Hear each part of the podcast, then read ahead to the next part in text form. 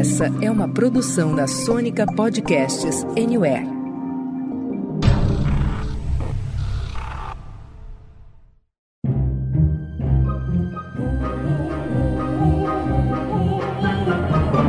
Senta, que lá vem spoiler. Olá, você está no Senta que lá vem spoiler. Uhum. Sua dose semanal de spoilers de filmes, séries e tudo mais da indústria do entretenimento. Meu nome é Paula Trevisan e hoje o assunto é a temporada final de uma das séries mais festejadas dos streamings. E para me acompanhar nessa tarefa, temos a presença do nosso Marcos Benedito, aqui com a alcunha de Marcudo, o meu, o seu, o nosso Marcudo, que já vem dizendo qual é o assunto de hoje. Olá, Paulinha, JP pessoal. A gente vai falar da quarta e última temporada de uma das minhas séries preferidas, que é Sex Education. Muito bem, também é uma das minhas preferidas, Marcudo, mas e essa quarta temporada. E, para completar a mesa, temos o João Pedro Carvalho, do podcast Longe de Mim Criticar. Ele é um convidado especial que já está se sentindo em casa e até marcou horário aqui na Clínica do Sexo do SQLVS, não é mesmo, JP? E aí, gente? Obrigado novamente por me receber. Meu horário tá marcado e eu tô prontinho para falar sobre Sex Education. Antes da gente entrar com tudo nesse papo, fica aquele aviso que a gente sempre dá. A gente fala mesmo com spoilers. Então, se você ainda não viu a quarta temporada de Sex Education, dá um pulo na Netflix antes de ouvir o nosso episódio, combinado? Norba, avisa aí que a clínica tá aberta. Hi everyone, I'm Otis Milburn. I'm new here. I'm with the whole Mordell secondary team. Yeah. Thank you. I just wanted to let you know a little bit about myself. I spend a lot of my free time thinking about sex. I live and breathe sex all day, every day. Thinking about sex comes very naturally because I learned everything I know about sex from my mum.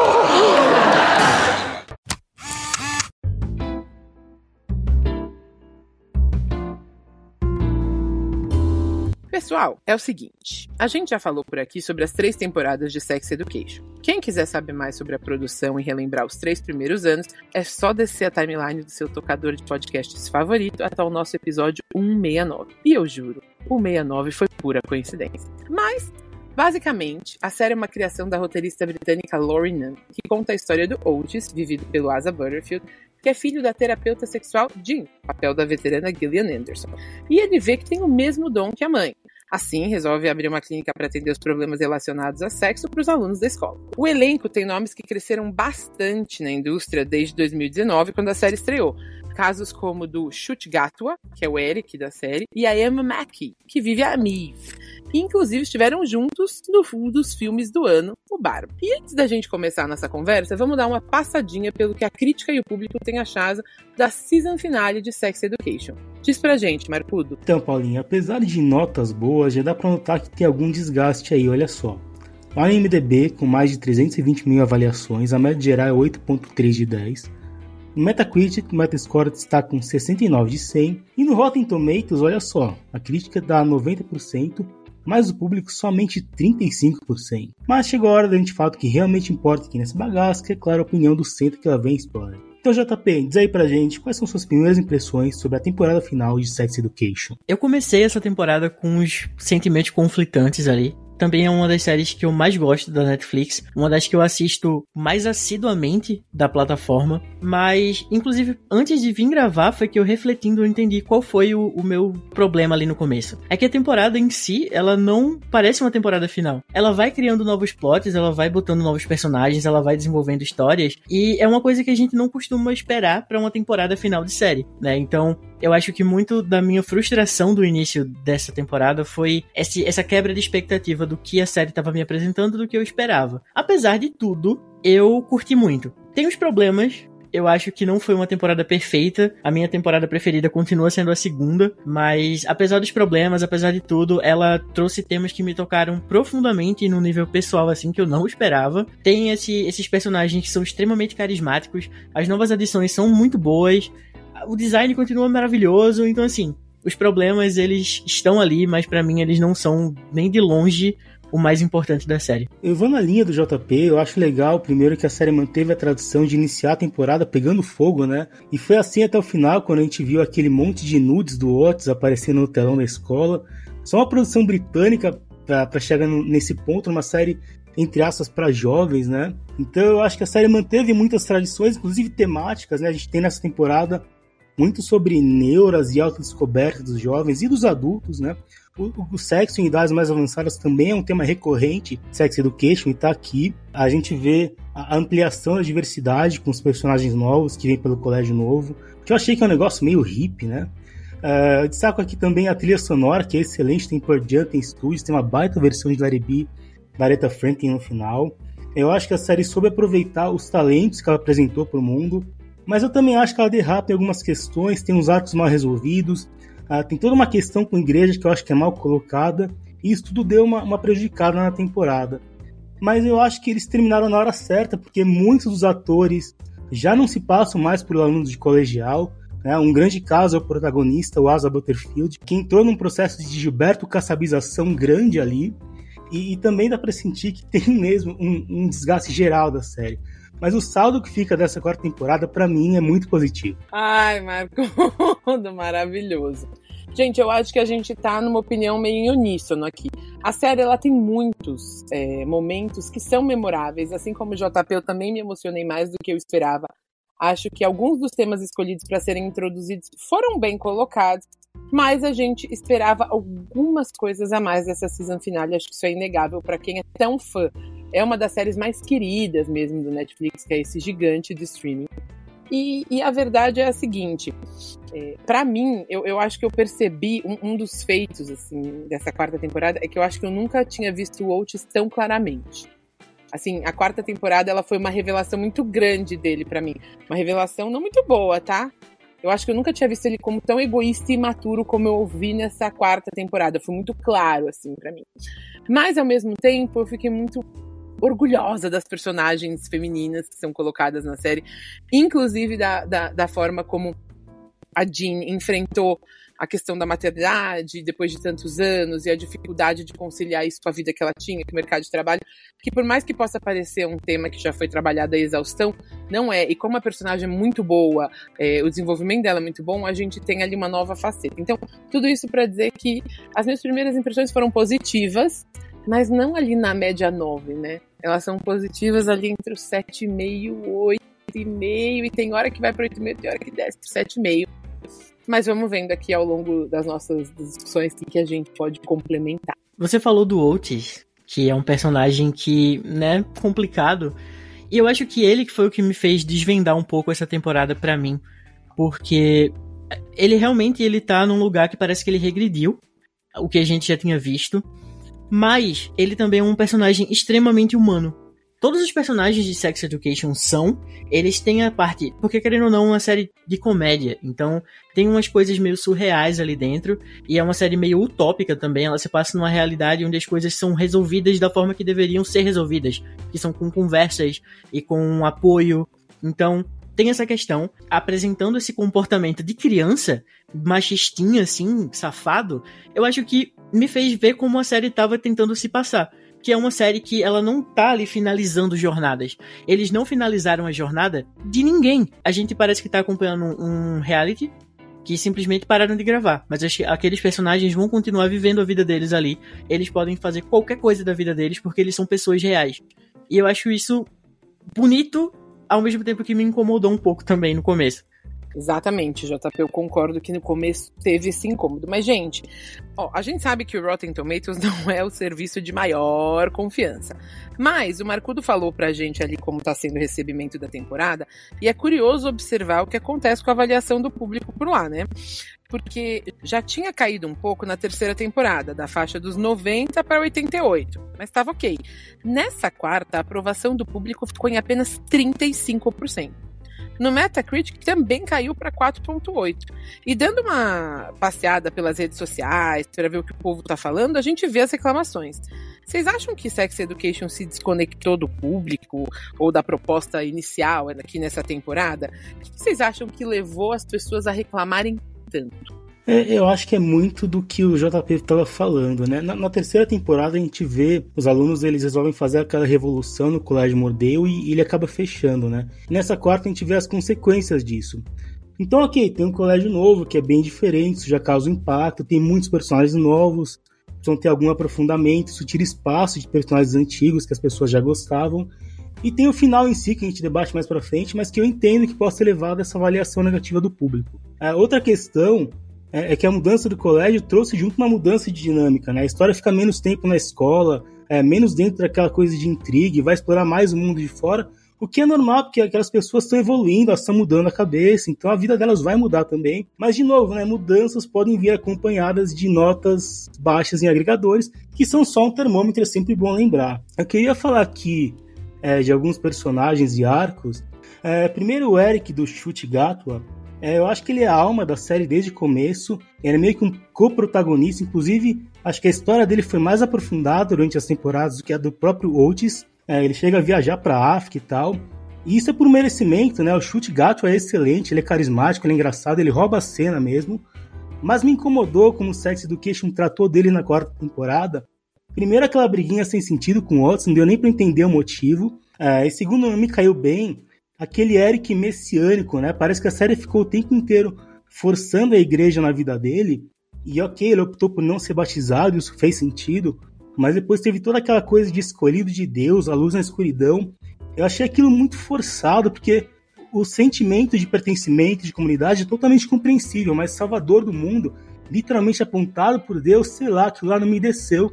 Não sei o que vocês acharam. Eu acho que a briga do Eric com o Otis foi uma das coisas que eu gostei porque foi uma das coisas muito pessoais para mim. Eu acho que esse, esse, essa amizade dos dois é o mais recorrente que a gente tem desde a primeira temporada e é um dos elos mais fortes que existem dentro daquele universo. Eu acho que colocar isso em jogo agora, nessa mudança de escola, fala bastante sobre relações em si, em geral, porque o Eric, ele vivia num colégio em que ele não era uma pessoa muito bem vista. Ele não tinha pessoas que se relacionassem com ele e aceitassem ele da forma que ele era. E quando ele vai para esse colégio novo, que as pessoas são extremamente evoluídas e as pessoas são extremamente mais entre aspas, para frente, ele se vê muito em casa. Ele se vê num lugar onde ele não precisa se apoiar no Otis para viver uma amizade de verdade, sabe? E aí entra em briga de similaridades, porque realmente uma coisa que a série nunca debateu são as diferenças entre os dois. Eles são muito amigos, eles são apaixonados um pelo outro, beleza.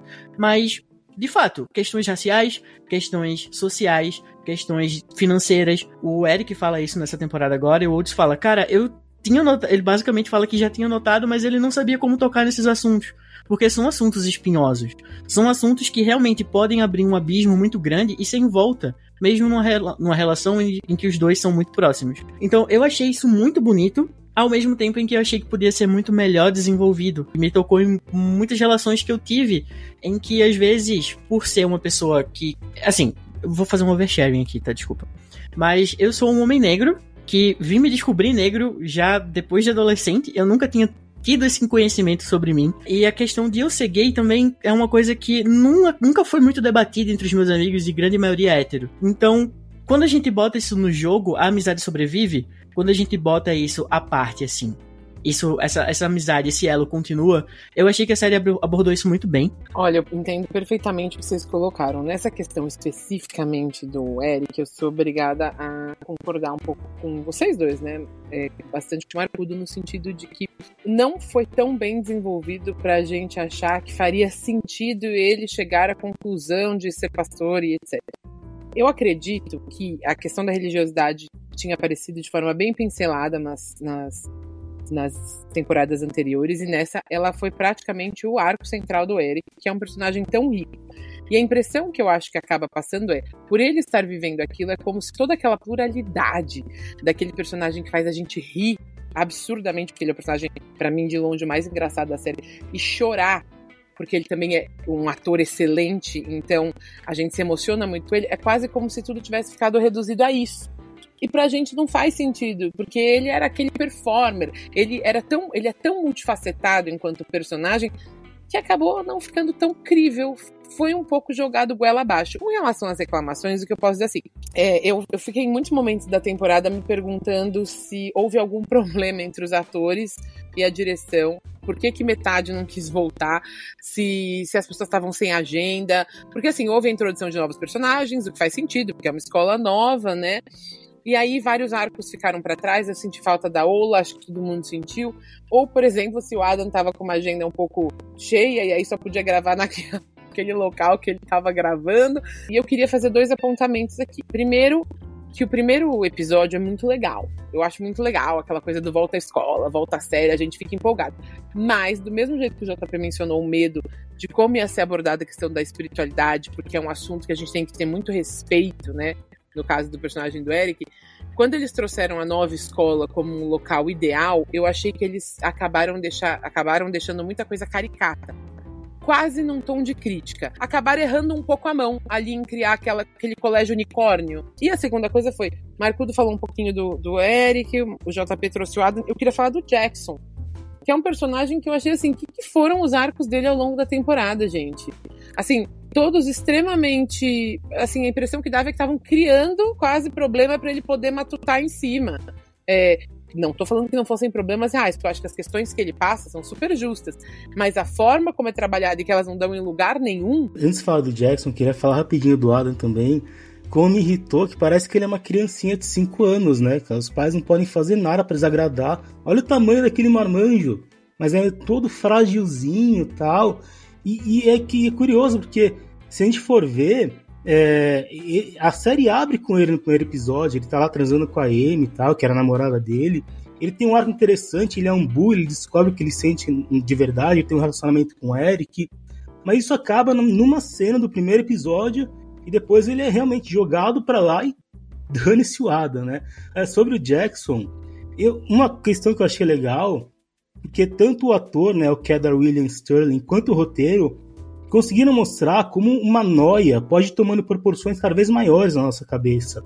É, isso, isso foi muito forte, aconteceu muito com ele e achei interessante. É, e eu que, falando do, do Jackson, eu queria puxar outra personagem, Cal.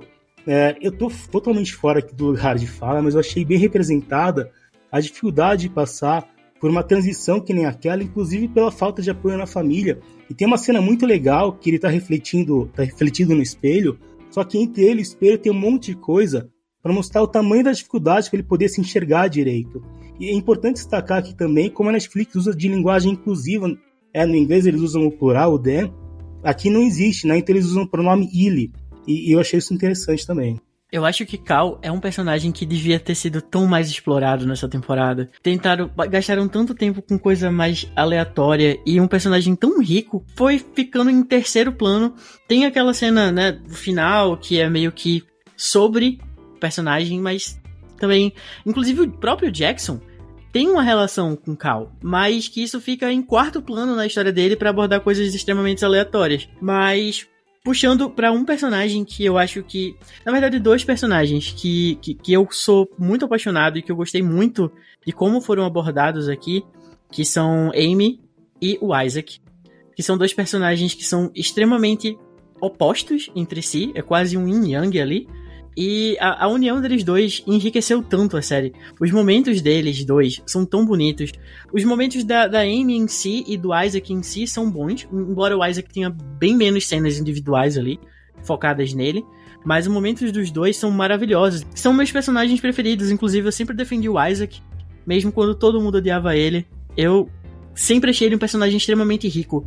Eu acho ele um dos personagens mais interessante de Sex Education. A Amy, da a atriz também chama Amy, né? Amy Wood.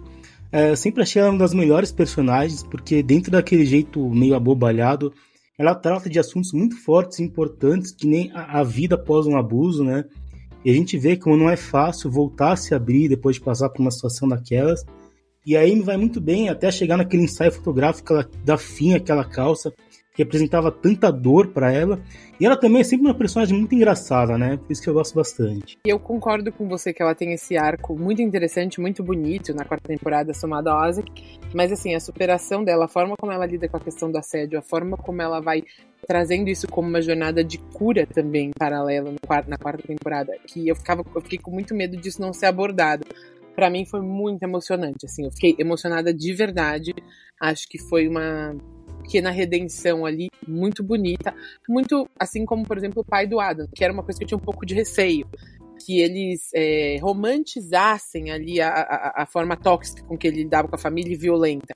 Mas eu acho que eles fizeram jus a, a entender que dá sim para mudar, dá sim para ser diferente, dá sim para se redimir, dá sim para voltar. Né? As coisas não são. É, as, coisas, as coisas, infelizmente, ficam numa zona cinzenta e é necessário buscar ajuda, mudar e dar sim para melhorar e ter outra postura. E, e, eu acho que foi bem trabalhado. E é muito difícil ser bem trabalhado nesses casos que são que lidam com traumas, né? Então, ponto para sex education. Mas na verdade, falando disso, porque a gente estava falando por que o povo reclamou.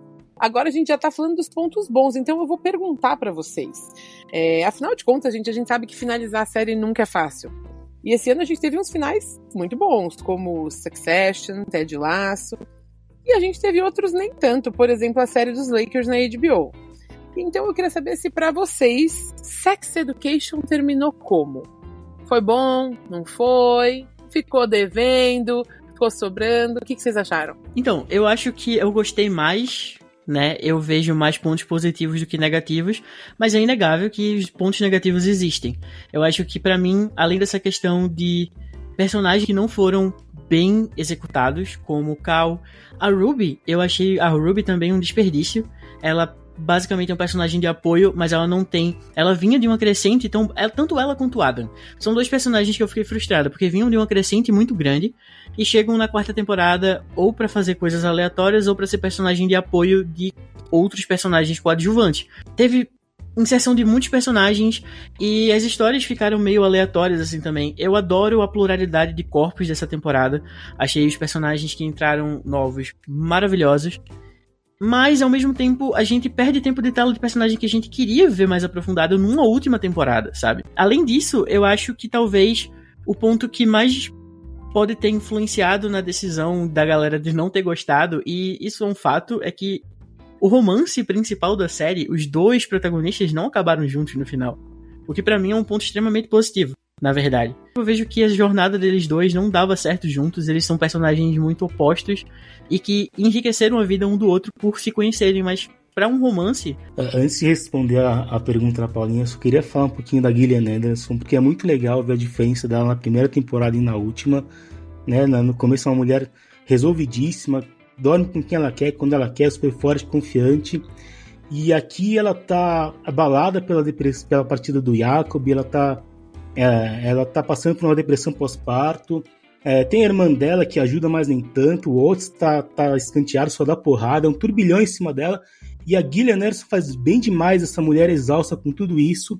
E que não consegue nem voltar a trabalhar direito. Mas no fundo ela tem aquela, aquela mulher forte. A gente vê isso na conversa dela com a Maeve. É, ela é uma personagem que sempre teve a sororidade com um traço bem forte. E sobre o final, eu gostei, é, eu gostei. É, quando o Oates acha aquela carta da Maeve dizendo que vai levar um pedaço dele para sempre e tal. Aí ele vai, olha para a janela, olha para fora e a câmera sai do osso dele e sobe para mostrar a vastidão do mundo e da vida que ele tem pela frente, né? Eu acho que é um final feliz no sentido de que todo mundo conseguiu se resolver naquele momento ou pelo menos encontrar um caminho. Sex Education foi uma jornada excelente foi muito ousada pelo, pelo público-alvo que ela tem. Definitivamente não é uma série para os filhos verem com os pais, mas é uma série que os filhos já estão vendo e os pais precisam ver. Né? Os jovens de hoje são muito diferentes, o mundo é muito diferente, tem muito mais liberdade para explorarem, se encontrarem dentro das diferenças deles. E Sex Education, com toda aquela diversidade de gêneros, de raças, de corpos, como lembrou JP, de sentimentos, eu acho que é como se fosse uma mão estendida para eles e também para os pais, que muitas vezes estão tão confusos quanto ou mais durante o processo. Então, repetindo as palavras do Betinho, no nosso episódio das três primeiras temporadas, Sex Education é utilidade pública. Né? Não é a primeira série assim, eu sempre cito aqui Skins como exemplo de série excelente sobre jovens, também vem do Reino Unido. Eu espero que venham outras, inclusive do Brasil. Excelente, hein? Vocês dois são muito maravilhosos. É, gostei do que você falou do personagem da Gillian Anderson, Marcudo, porque eu concordo com você. E, diferentemente das reclamações, eu gostei muito da introdução da irmã. Eu acho que a gente entendeu. É... Todo mundo fez não aqui com a cabeça pra mim, eu gostei. Eu achei que a gente entendeu outras coisas. E é isso, ela, ela aquela mulher bem resolvida, ela continua sendo, ela não deixa de ser aquela mulher maravilhosa, empoderada, bem resolvida, mas que na quarta temporada ela passa a ter algumas vulnerabilidades escancaradas. E isso é a vida. Tem momentos em que as suas vulnerabilidades escancaram, as suas feridas ficam abertas e você supera. Que é um pouco do que você falou, Marco, daquela cena final do Oates, da, né, daquele afastamento bonito de câmera em que ela fala: encara suas frustrações de frente. Olha para suas desilusões e vai, não deixa isso te empacar, não deixa isso te paralisar de novo. Encara, porque a vida é isso, vai acontecer. E eu acho que Sex Education, é, muito fazendo corpo que vocês falaram, é talvez uma das séries mais sensíveis que a gente possa ter assistido. É, existe uma, uma abordagem tão bonita sobre a vida e sobre tudo que a gente pode passar nessa vida das formas mais é, engraçadas possíveis e quando se é jovem ainda, quando se está se descobrindo é, na sua vida sexual, na sua orientação sexual, quando está se descobrindo no amor. É tão bonito ver. E a gente, como eu, tenho 36 anos, como adulto, me identificando com esse monte de personagem, pensando: nossa, eu passei por isso, nossa, eu passo por isso. Hum, será que um dia eu ainda vou passar por isso? É impressionante. Então, assim, para mim, ponto pra série. Eu acredito que esse par muito fofinho, que a gente queria que ficasse junto do Otis com a Miv, não era para ficar. Acho que a, a construção de personagem dela é muito bem feita e a superação que ela vai é, encontrar nessa quarta temporada faz jus à a, a, a, personagem fantástica que ela é. E ela fala pro Oates, né? É, você me ajudou a, a crescer, a abrir minhas asas, a entender meu potencial, e ela não fala com essas palavras, né? E a superar a baixa autoestima. Então agora ela quer voar. E acho que ele, ele entende o quanto é, faz sentido deixar ela aí. E para ele, para além do amor que ele sente por ela, que faz ele se abrir pro mundo, ele querer ser mais, ele querer sair daquele casulo dele, né, que a gente vê lá desde a primeira temporada, para além disso, o amor que ele sente por ela faz com que ele entenda as questões de abandono dele, faz com que ele supere tudo isso que tem a ver com a mãe, com o pai, que, né, enfim. Gente, a série é maravilhosa, ponto pra série. Com todos os problemas que a gente falou, Sex Education ainda fica num saldo positivo para mim. Eu gostei do final da, tem da, temporada. Acho que não tem espaço para uma quinta mesmo. Acho que a gente já viu em vários lugares que talvez a gente veja alguns spin-offs, mesmo que alguns atores, principalmente, por exemplo, a Maeve, que é uma das é, protagonistas, né, a Emma McKay, já falou que não vai fazer nada mais relacionado a Sex Education. Ainda assim, eu acho que a gente pode ver muito ainda dessa história, desses, é, desses personagens laterais. Pano pra manga, bom roteiro e encantamento não falta. Mas eu também queria dizer que a gente. São tantos personagens e tantos plots e tantas histórias que a gente não consegue falar sobre todos. É, a gente teve uma coisa que também foi muito importante, que foi a personagem da Viv, que começa com um relacionamento ali abusivo com o carinha da escola nova. Essa personagem em si, ela fala, esse relacionamento em si, fala sobre diversas vulnerabilidades de uma mulher negra, uma mulher gorda, numa sociedade em que ela não é o corpo desejado, que ela não é a pessoa que é digna de amor à primeira vista. Não existem histórias de amor à primeira vista com pessoas gordas ou com pessoas negras que não fazem parte daquele padrãozinho Barbie Ken que a gente tá acostumado. Eu achei que a, essa personagem, ela tem. Ela é meio subaproveitada também desde a terceira temporada, porque tem essa parada de que ela é muito focada em estudo e que ela é super nerd, mas agora nessa parte de relacionamento eu achei um, um, um desdobramento muito rico. Eu critico, mas eu, eu mordo e assopro. Eu tenho a mesma impressão. Eu cheguei aqui já querendo é, meter pau, falar um monte das coisas que eu tinha para reclamar, e a gente começa a falar, nossa, como é boa, né? Foram só oito episódios, nossa, que ódio, 50 sim. minutos e abordou tanta coisa. Uhul! Vou sair do meu oito e meio, a gente já fica... Esse, esse, é, esse é o legal da gente vir aqui debater junto, né? Espero que quem esteja ouvindo a gente concorde, ou se não concorda, comenta lá pra gente saber. Mas a verdade é isso, quando a gente passa a analisar um pouco mais Sex Education, você fala, realmente, eles condensaram ali em oito episódios uma vida toda. Muito bem, muito bem, muito bem. Vamos para as notinhas então? De 0 a 100, quantas poltronas amarelas vocês dão para a última temporada de Sex Education? Diz para mim, Marco. É, eu acho que nessa quarta temporada a série deu uma derrapada mesmo, mas longe de ficar ruim. E é riquíssimo em discussões que nem a gente viu agora. Então eu vou dar aqui 89 poltronas amarelas. Cara, a minha nota é exatamente essa, 89 cadeiras também. Eu comecei o, eu comecei o episódio achando que ia dar bem menos, mas vai dando um sorriso, vai abrindo um sorriso no rosto, você vai lembrando das coisas boas e não tem como ser 100, mas também seria injusto dar menos que 89.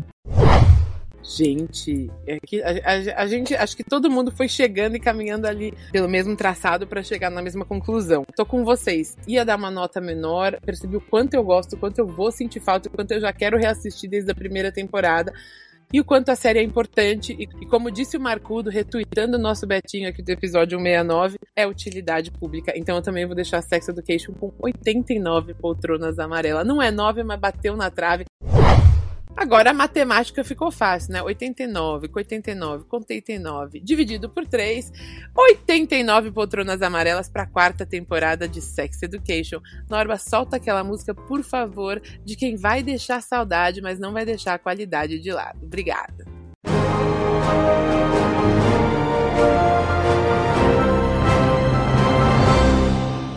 É isso aí, minha gente. Lembramos a vocês que toda semana tem episódio fresquinho do Senta que lá vem spoiler para você ouvir enquanto lava aquela pilha de louça, enquanto faz o exercício, ou para você ir caminhando até a sua terapia, já que a gente percebe que todos precisamos e nos beneficiamos dela. Um beijão e até a próxima. Obrigado, gente, e até o próximo episódio. É isso aí, pessoal. Valeu e até a próxima.